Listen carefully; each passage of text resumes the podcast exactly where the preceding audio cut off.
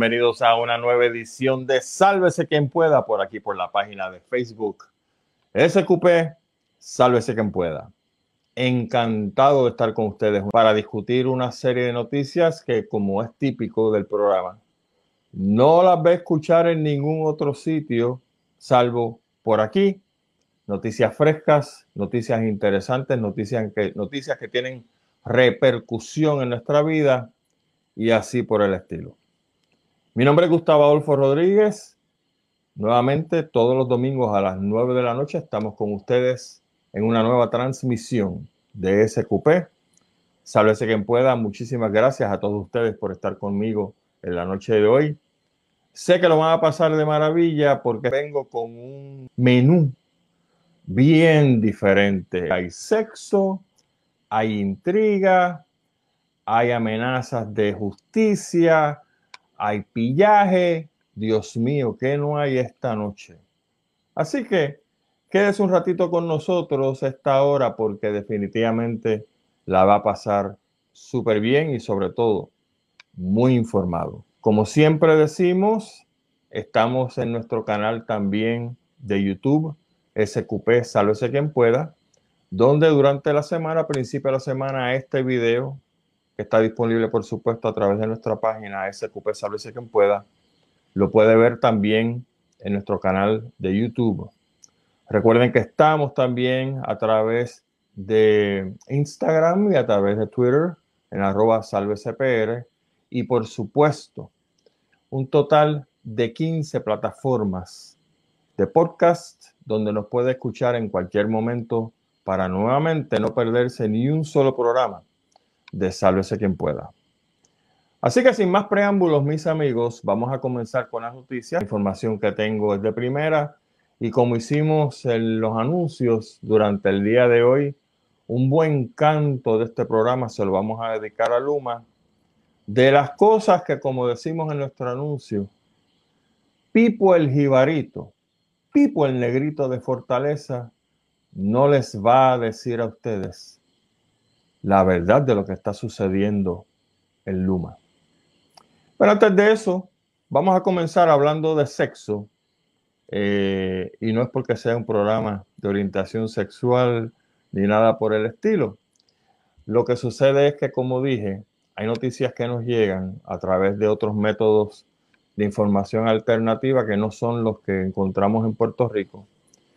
Pero estas noticias están sumamente bien estructuradas y respaldadas por información fidedigna. Así que vamos al grano. Una carta del 24 de febrero del 2020 de uno de los evangélicos más respetados de los Estados Unidos, el pastor Russell Moore, acaba de ver la luz pública por vía de un informante. Este pastor, el señor Russell Moore, era el presidente de la Junta de Directores de la Comisión de Ética y Libertad Religiosa de la Convención de Iglesias Bautistas del Sur. La Convención de Iglesias Bautistas del Sur, por si usted no lo sabe, es la denominación protestante más grande que tiene los Estados Unidos. La carta del señor o el pastor Moore fue dirigida a la Junta de Directores de la comisión que él presidía o sea, la Comisión de Ética y Libertad Religiosa. En su carta, el pastor Moore presenta la renuncia a su comisión, a la dirección de su comisión, y se desafilia de la Convención de Iglesias Bautistas del Sur. ¿Por qué? El pastor Moore establece que su renuncia se debe a que la junta de directores que él presidía continuamente exoneraba iglesias adscritas a la Convención de Iglesias Bautistas del Sur en casos relacionados a abusos sexuales de pastores. Esto como que yo lo he escuchado antes, ¿verdad que sí? Y usted también.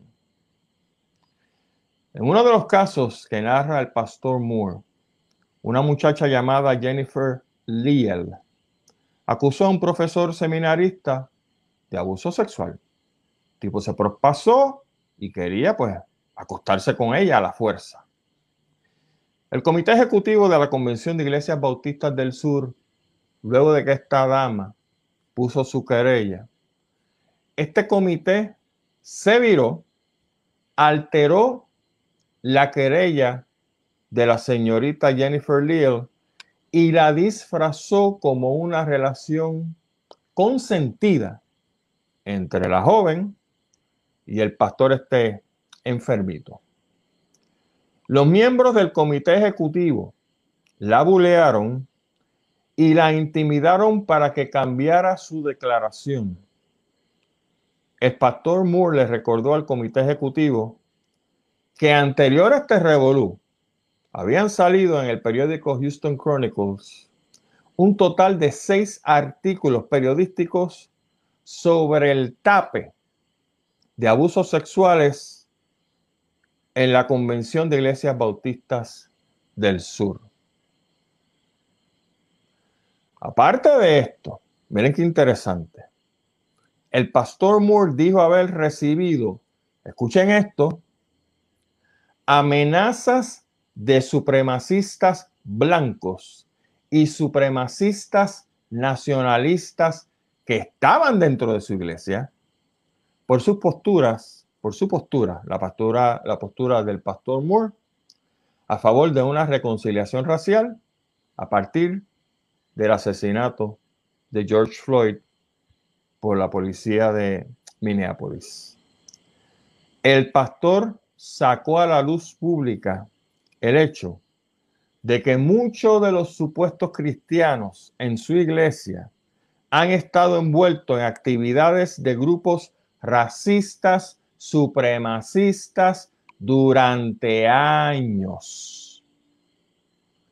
Dice el pastor Moore que tanto el caso de abusos sexuales en muchas iglesias adscritas a la Convención de Iglesias Bautistas del Sur y la tolerancia al racismo dentro de esa iglesia muestran los niveles de corrupción y comportamiento vil de líderes de la Convención de Iglesias Bautistas del Sur. Estas son palabras bien fuertes viniendo de una persona que estaba dentro dirigiendo el comité de ética, nada más y nada menos, y que le está diciendo a todos ese chorro de imberbes que tienen en la junta de directores de la Convención de Iglesias Bautistas del Sur, esto está pasando, ustedes están tapando esto, ustedes están diciendo que esto no existe y encima de eso, yo como presidente de la comisión, de las comisiones más importantes que tiene la iglesia, ustedes también me persiguen. Pues mire, mi hermano, esto se acabó. Se desafilió y ahora está montando su propia iglesia en otro lado. Esos son los evangélicos. Vámonos con los católicos, porque los católicos no se me pueden quedar atrás. Y no los coja a los católicos, pues porque cogí a los evangélicos, pues déjame entonces entretenerme con ellos. No, no, no, no, no. Mire, esto salió esta semana también. Qué cosa, ¿verdad?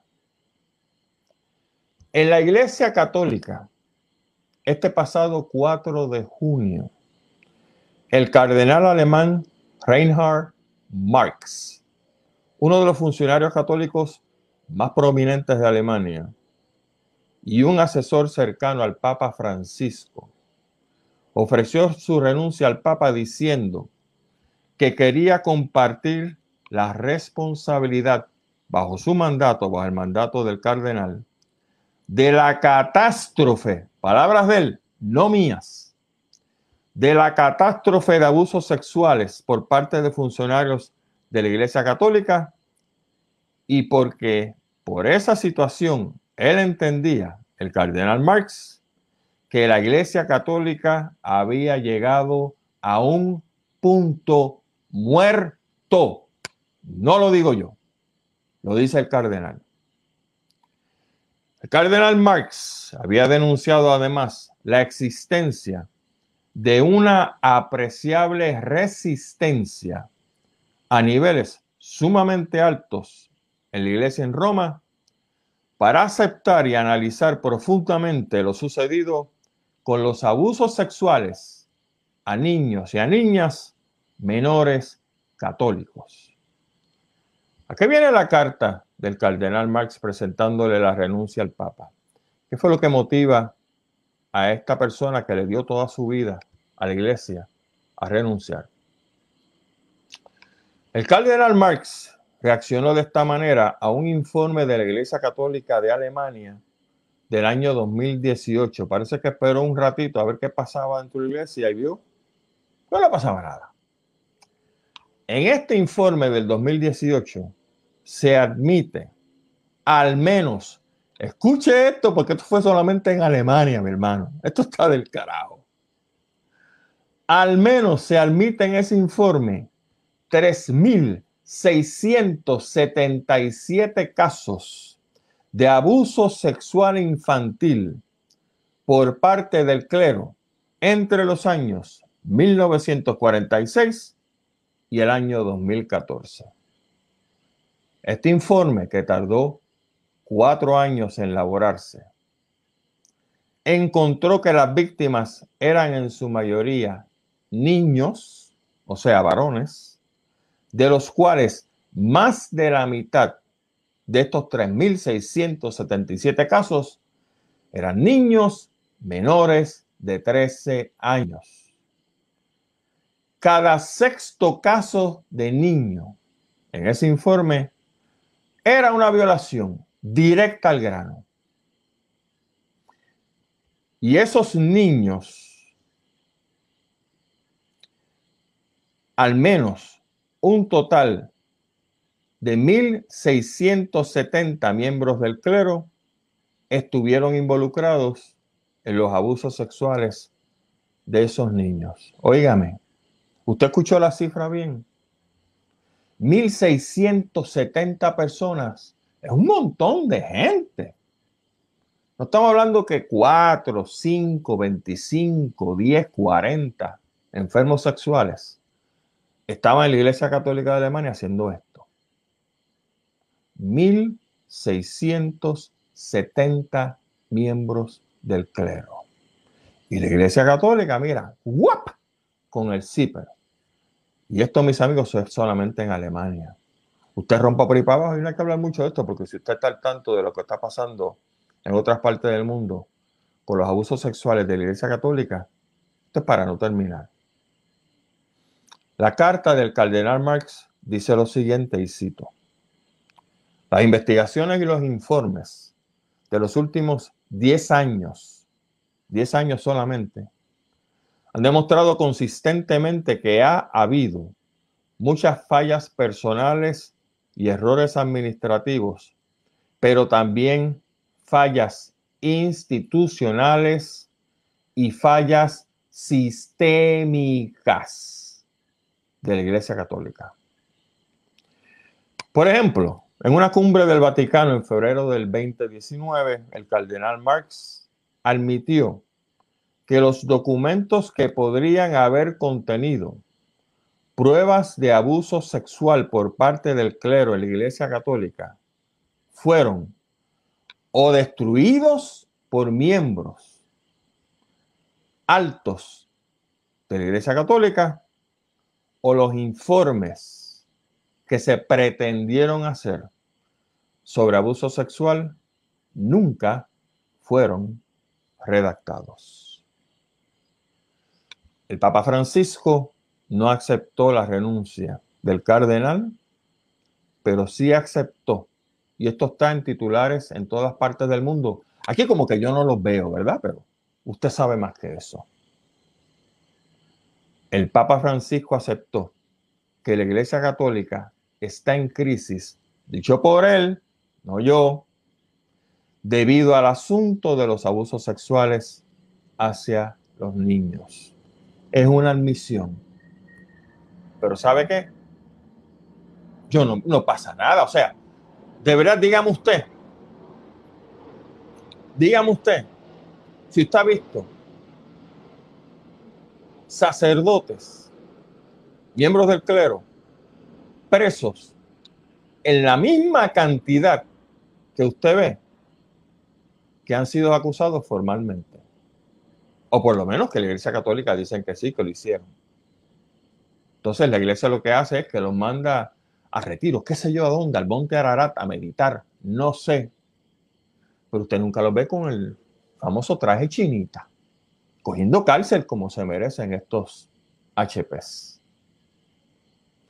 Para cerrar esta información, esta primera parte, un pensador dijo lo siguiente, y lo voy a repetir aquí. Ninguna iglesia es la esperanza del mundo. El propósito de cualquier iglesia es ser testigo a la esperanza de los habitantes del mundo.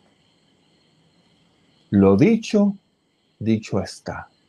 Usted llega a sus propias conclusiones. Lo que viene por ahí en el futuro en cuanto a las iglesias evangélicas y a la iglesia católica se refiere. Y hablando de escándalos, les presento a Donald Trump. Este pasado martes, el Washington Post reveló que el fiscal del distrito del County de Nueva York, conocido como el fiscal de distrito de Manhattan, Cyrus Vance Jr., está convocando un gran jurado para escuchar la evidencia que han amasado en contra, aparentemente, del pasado presidente loquito de Estados Unidos, Donald Trump. Esto significa que la oficina del fiscal entiende que tiene suficiente evidencia, escuche bien esto, porque las cosas van a cambiar aquí, ya tú sabes, suficiente evidencia para acusar a Trump o a la organización Trump o a un ejecutivo o unos ejecutivos de la organización Trump de algún o algunos tipos de crímenes. A su vez, la revista Vanity Fair informa que esto está poniendo sumamente nervioso al circo de amigos íntimos de Trump y a los líderes lambones trompistas del Partido Republicano, porque usted sabe que todo es Trump aquí para allá y ese es nuestro héroe, nuestro macho, nuestro líder. ¿Cómo voy a dar las nalgas por él? Usted sabe cómo es, ¿verdad que sí? Pues resulta ser, porque el fiscal de distrito de Nueva York está presionando nuevamente, escuche bien esto, porque óigame, la verdad que yo leo la prensa aquí y esto es una cosa que es, increíble, como los periódicos aquí, ni la radio, ni la televisión, ni nadie cubre esto. El fiscal de distrito de Manhattan, el fiscal de Manhattan, Cyrus Vance Jr., está presionando para que el Chief Financial Officer de la organización Trump, Alan Weisselberg, se vire y se convierta en testigo del pueblo. Y el señor Vance, el fiscal Vance, no se está quedando solo en esto. Está reclutando una caballería porque cuando él convoca al gran jurado y le habla al gran jurado, él quiere estar seguro que tiene todos los puntos conectados con este señor loquito Donald Trump. El señor Vance está reclutando a la Procuradora General del Estado de Nueva York, Leticia James, y a uno de los mejores fiscales que tiene Nueva York trabajando asuntos de la mafia. Miren qué interesante.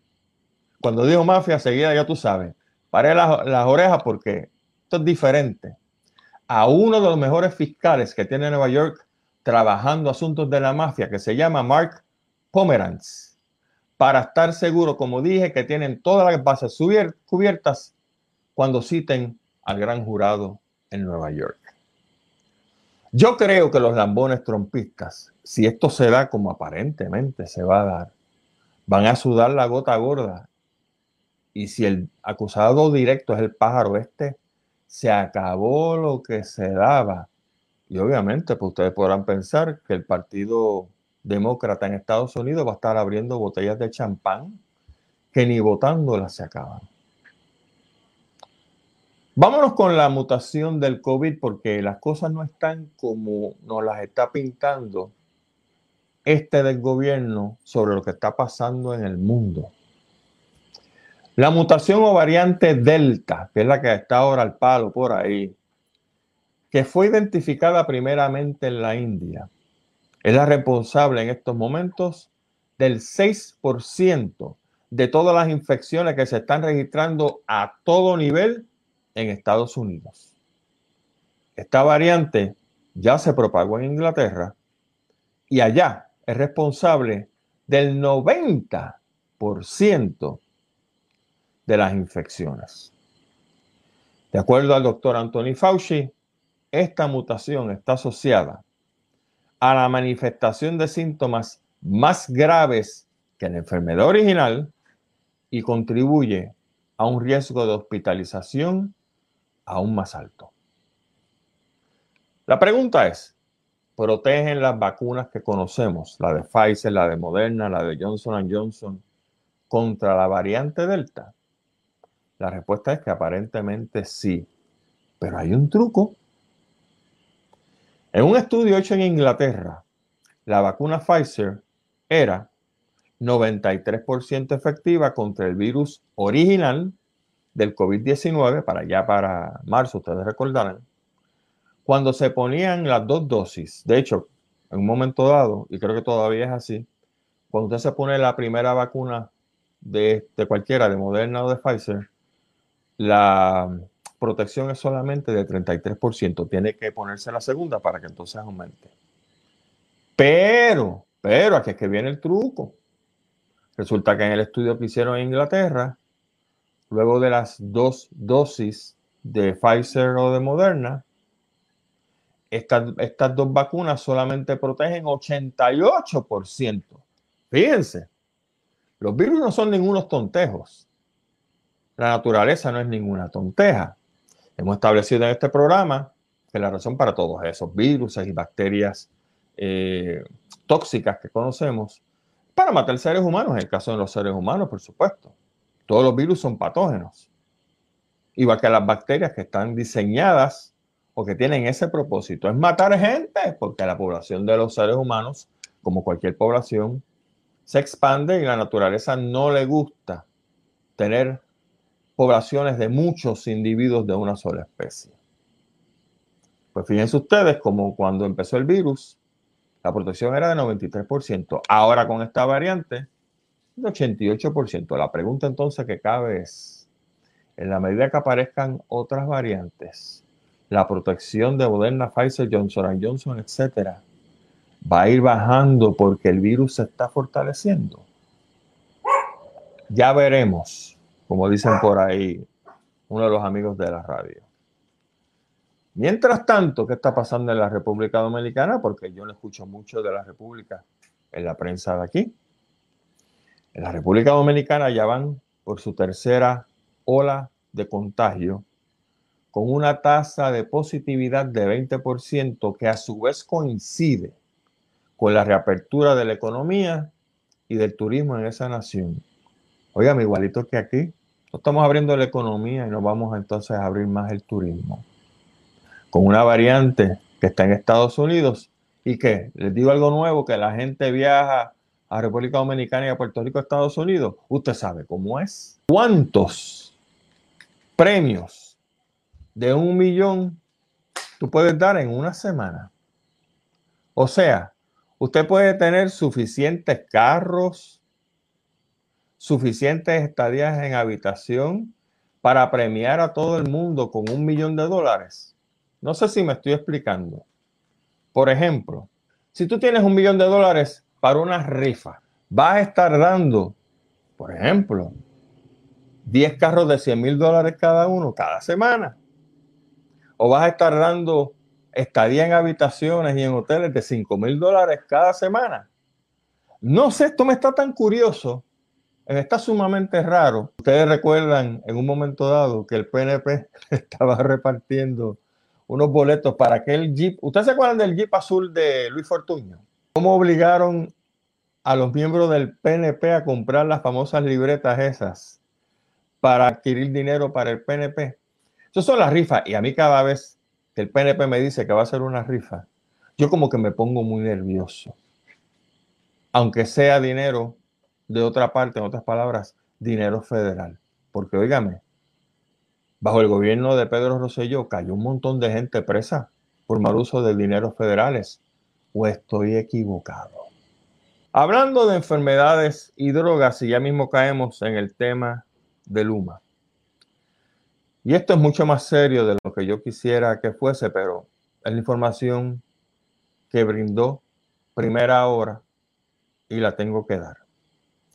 El 8 de junio, el periódico Primera Hora hace referencia a un estudio hecho por la Universidad de Puerto Rico y la Universidad Central del Caribe, donde en una encuesta de 8.645 alumnos de séptimo a duodécimo grado, que a su vez englobaban unas 80 escuelas públicas y privadas de Puerto Rico, 33% de estos estudiantes en esta encuesta reportaron el consumo de alguna bebida alcohólica en el último año antes de la encuesta y casi 25% admitió haber ingerido alcohol un mes previo a la encuesta. Casi dos terceras partes de los jóvenes, o sea, 61.2%, que bebieron durante el mes previo a la encuesta informaron haber tomado cinco o más tragos completos de corrido. Esta dinámica se reflejó más entre estudiantes, miren interesante, entre estudiantes atendidos en las áreas de Mayagüez, de Caguas y de Moca. La encuesta juvenil determinó que una cuarta parte de los adolescentes que tuvieron acceso al alcohol indicaron haber conseguido de sus padres, seguido por sus amigos, otros adultos y hermanos. El informe determina que casi 25% de los alumnos que tienen problemas con alcohol vienen de hogares con historial de consumo de bebidas en la familia. Y por supuesto, las consecuencias de adolescentes bebiendo alcohol las conocemos, pero se las voy a decir porque hay consecuencias sumamente serias. Riesgo de desarrollar daños a nivel de conexiones neuronales. Riesgos de accidentes mortales en vehículos, disminución del rendimiento, rendimiento perdón, académico, exposición a conductas vulnerables o promiscuas que pueden resultar en sexo no consentido, entiéndase violadores y entiéndase violadas. Aparición de patrones de violencia e irritabilidad y exposición a comportamiento sexual de riesgo, donde estamos hablando de embarazos no deseados y de enfermedades de transmisión sexual. Y por si usted no lo sabe, Puerto Rico hace años ha dejado de recibir millones y millones de dólares en fondos federales para ayudar a construir y mantener carreteras porque nuestros políticos no les da la gana de subir la edad de consumo de alcohol de 18 años a 21 años. Gotitas del saber que no sé si usted la sabía, pero que son así. Porque usted lo sabe. Cosa que toca un político, cosa que le embarra. Vamos, señores, a la parte fuerte, el plato fuerte de este programa. Lo que no nos han dicho de Luma. El escritor Eduardo Lalo, el afamado escritor puertorriqueño, Eduardo Lalo, en el episodio número 40 de un programita que se llama Palabra Libre. Y digo programita minimizándolo a propósito porque así es como hacen las personas que se cierran a enterarse de la verdad de lo que está pasando en Puerto Rico. Me recuerda al famoso programa de Hablando en Plata de Dr. Chopper, que le dice el programita este. Que, oígame, cada vez que lo oyen, lo oyen literalmente decenas de miles de personas, pero los que no les gusta lo que dice Dr. Chopper, pues hablan del programita este. Pues esto es lo mismo, ¿no? Palabra libre. Pues en el episodio pasado de Palabra Libre que se grabó el viernes este, nuevamente noticia fresca, Aquí no estamos hablando de noticias de hace 4, 5, 10 años. El profesor Eduardo Lalo cuenta que tiene un contacto dentro de la antigua Autoridad de Energía Eléctrica que le está brindando y le brindó información privilegiada y escandalosa de primera mano de las cosas que están sucediendo en Luma. Por lo tanto, tengo que hacer la salvedad para ustedes que lo que voy a decir no me lo inventé yo y no lo descubrí yo. Viene de otra fuente impugnable, como es don Eduardo Lalo. Esta persona le señaló a don Eduardo Lalo lo siguiente.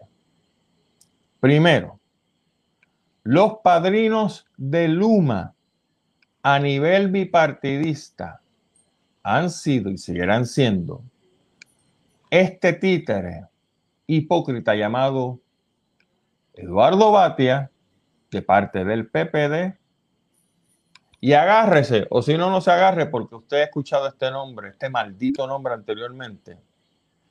El otro padrino del contrato de Luma para Puerto Rico es nada más y nada menos que el mediocre, embustero y cobarde de Luis Fortuño. Dará casualidad, si usted cree las casualidades, que el bufete que contrató o que gestionó el contrato de Luma para Puerto Rico es el bufete donde trabaja quién?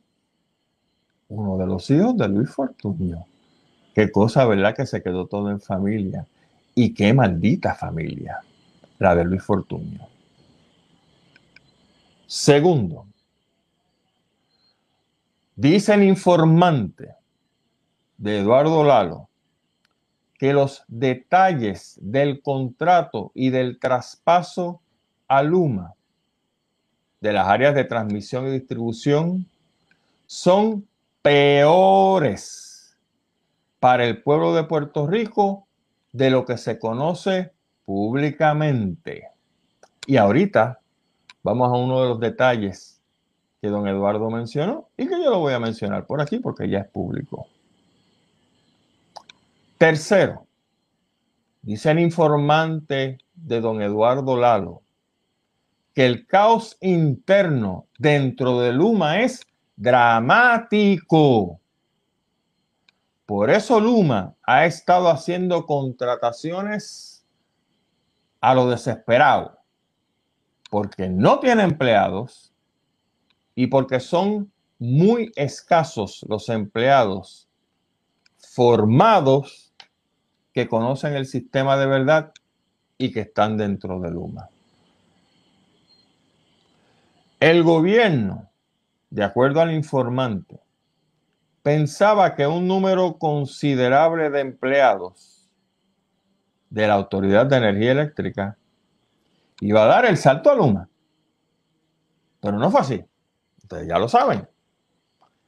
Solo han pasado de la Autoridad de Acueductos y Alcantarillados, eh, de Energía Eléctrica, perdón, a Luma, entre 13 a 14% de los empleados de la autoridad. Y de esos 13 a 14%, y aquí viene la peor parte, ya muchos están descontentos, muchos están en proceso de coger su retiro y muchos están en proceso de renunciar porque se están dando cuenta de lo que está allá adentro. El manejo de los empleados de la Autoridad de Energía Eléctrica que han pasado de la autoridad a otras agencias por vía de la ley del empleador único es un verdadero desastre, de acuerdo al informante. La mayoría de las agencias, por no decir todas, no se prepararon, no se prepararon para recibir estas personas en esas agencias. De acuerdo al senador Juan Zaragoza, estamos hablando de aproximadamente 3.000 personas. 3.000 personas. Eso es un montón de gente, mi hermano. Dice el informante a don Eduardo Lalo que no hay ninguna coordinación entre las agencias que están recibiendo los empleados de la autoridad y la Autoridad de Energía Eléctrica. A pesar de la campaña publicitaria que se ha estado llevando a cabo, de que todo está tranquilo y que la gente está en diferentes posiciones y que todo está, mire, corriendo bien chévere. En otras palabras, lo que está sucediendo es que el empleado que llega de la Autoridad de Energía Eléctrica llega a la agencia que le corresponde, se reporta y no tienen dónde acomodarlos o los sientan detrás de un escritorio para hacer absolutamente nada. Y óigame, si hicieran eso en la Coca-Cola, a mí me importaba un pito. Si lo hicieran en Burger King, en McDonald's, en cualquier compañía privada, a mí me importaba un pito. Y no lo digo por el empleado que llegó allí, pero usted sabe lo que es tener un empleado que nos cuesta a nosotros, qué sé yo, 15 pesos la hora, 18 pesos la hora. Y lo tiene en un escritorio y no hace nada. O sea, estos malditos lo hacen porque no les importa el dinero de Puerto Rico. No les importa que usted y yo nos tenemos que romper la espalda para pagar a esos empleados porque como no es su dinero, they don't give a shit. Pero esto sigue. Las transferencias de empleados de la Autoridad de Energía Eléctrica a una agencia pueden convertirse en lo que se llaman despidos constructivos. ¿Qué es eso? Pues el empleado llega por la mañana. Como no tienen dónde acomodarlo, lo hacen firmar una hoja de asistencia y lo mandan para su casa. Y así hace lo mismo el día siguiente, y el otro día, y al otro día. Pero un buen día, el gobierno puede despedirlos porque el gobierno puede argumentar a su vez que están firmando como que están trabajando, pero a la hora de pedirle el trabajo rendido, pues ellos dicen, pero es que yo no rendí ningún trabajo porque me decían que me largara a mi casa. Y eso es un despido constructivo. El informante de don Eduardo Lalo establece que ya le dijeron a los empleados que sacaron de la Autoridad de Energía Eléctrica y que están diseminados por un montón de agencias que el plan médico se le sacaba el 30 de junio. Hoy estamos a 13. Les quedan 17 días del plan médico. La implicación de esto es que esas personas que piden su plan médico, a menos que la esposa esté trabajando en una empresa privada que tenga plan médico o en otra instrumentalidad del gobierno que tenga plan médico, pues esas personas si tienen en su familia personas con problemas de salud, se quedaron sin plan. Entonces, aquí viene el truco. Ahorita mencioné un truco. Aquí viene el otro. Esas personas están ganando demasiado de dinero para poder solicitar la reforma.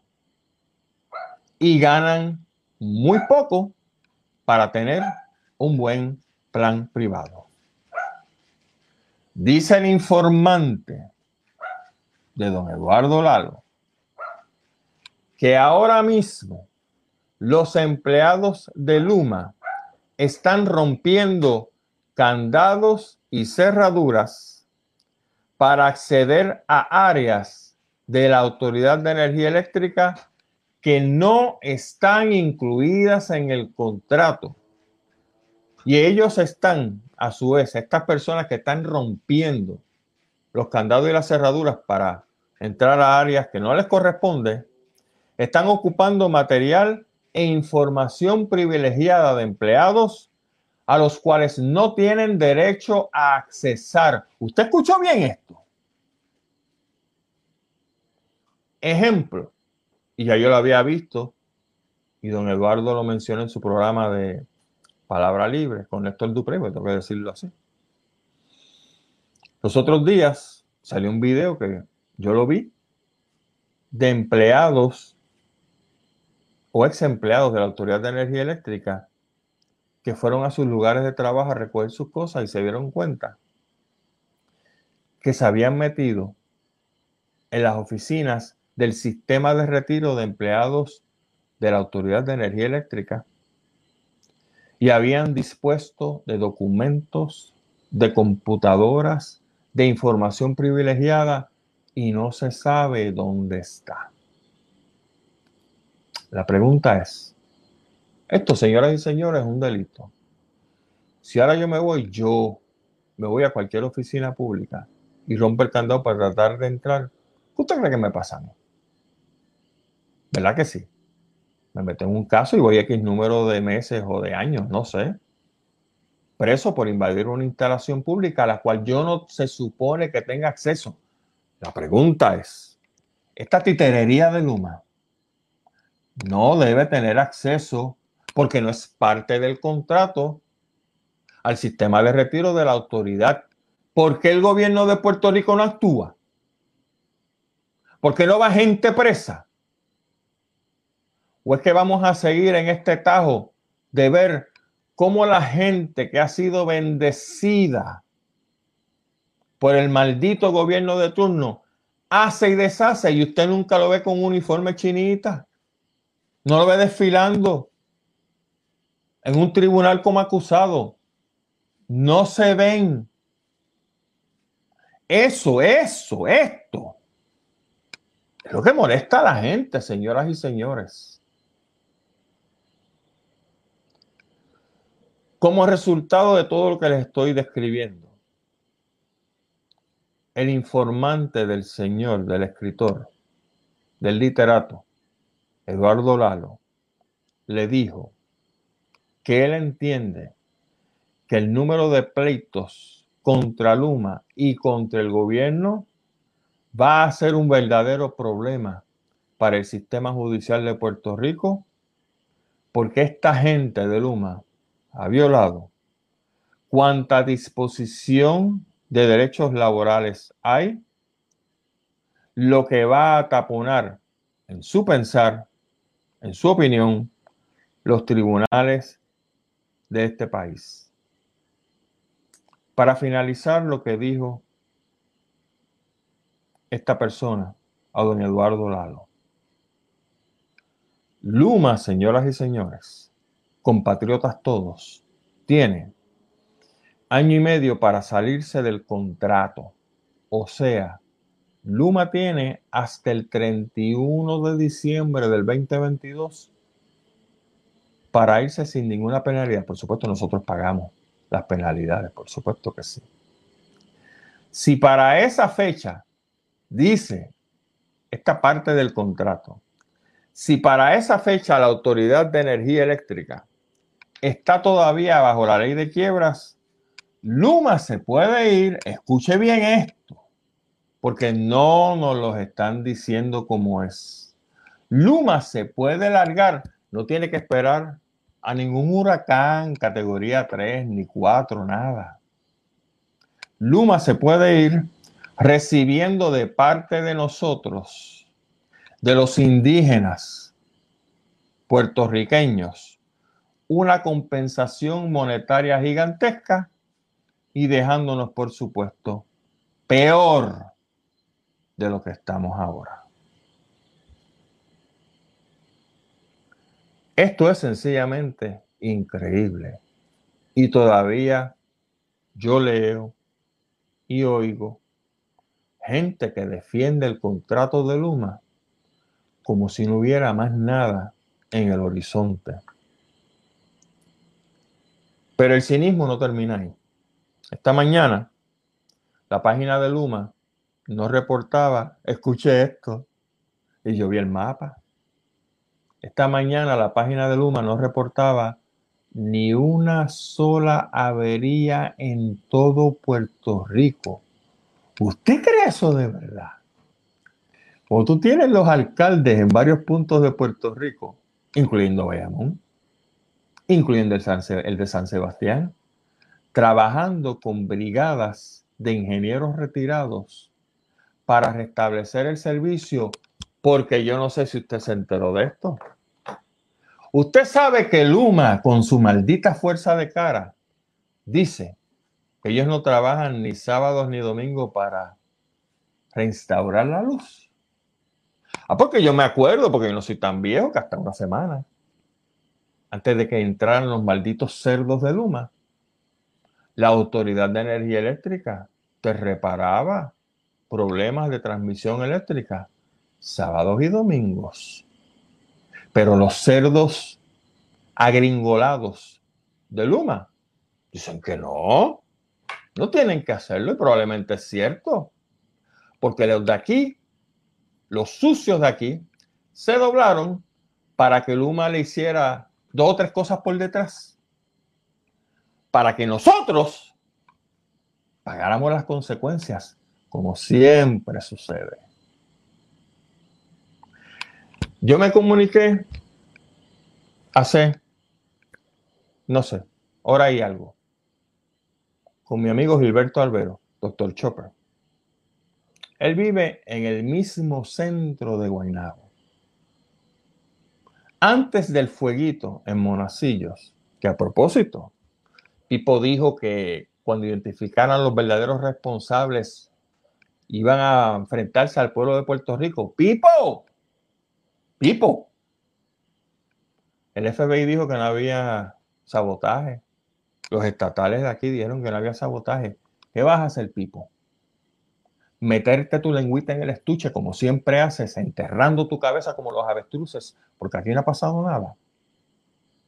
Pues ¿sabe qué? Hablé con Dr. Chopper hace una hora y pico. Y antes del fuego en Monacillos, en el mismo medio de Guaynabo, ellos llevaban sin luz desde las 11 de la noche del lunes. No había fuego, llovió, pero digo, se supone que se atendieran esas situaciones en el momento, ¿verdad? Pero no. Luego no hizo nada.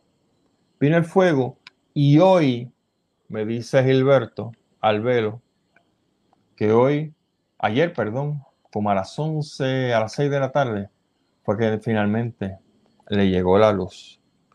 Y estuve leyendo también los comentarios de compatriotas en Facebook y estaban diciendo que no tenían luz. Y no creo que eran porque lo estaban haciendo de maldad. Quiero cerrar con esto de mi querido amigo Carlos Alberto Soler Muñiz, que si nos está viendo le envío un abrazo. Carlos es fanático de, sálvese quien pueda. Y Carlos puso esto en su Facebook. Mañana, eso fue el viernes, mañana vamos para cuatro días sin luz en el bloque HA de Garden Hill Sur en Guaynabo.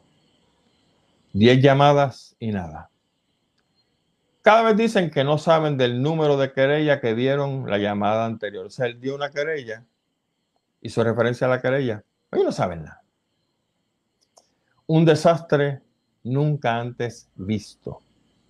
Me he gastado más de 200 dólares en propano, en gas propano, porque tiene su planta eléctrica de propano. Y ya lo han subido de precio dos veces. No hay esperanza. La información que nos llega de adentro asegura que los camiones están repletos de equipo, pero tienen órdenes de no sacarlos a la calle. Esto me huele a Whitefish. Mañana resolvemos nosotros con peritos electricistas y personal desplazado. Muchas gracias por nada. Así están las cosas, mis queridos amigos. Y no me vengan, como he escuchado también a los Lumamorons diciendo de que ellos solamente llevan una semana aquí, bendito, es que hay que perdonar. Eso es lo que dice el Luma Morón de Pipo, el negrito, Pipo el jibarito, nuestro gobernador de Fortaleza. Que como solamente lleva una semana, aquí hay que darle tiempo y qué sé yo. Pipo el Luma Moron no entiende o le entiende Pero se cae a la boca, como siempre, que esta gente lleva año y medio casi en Puerto Rico.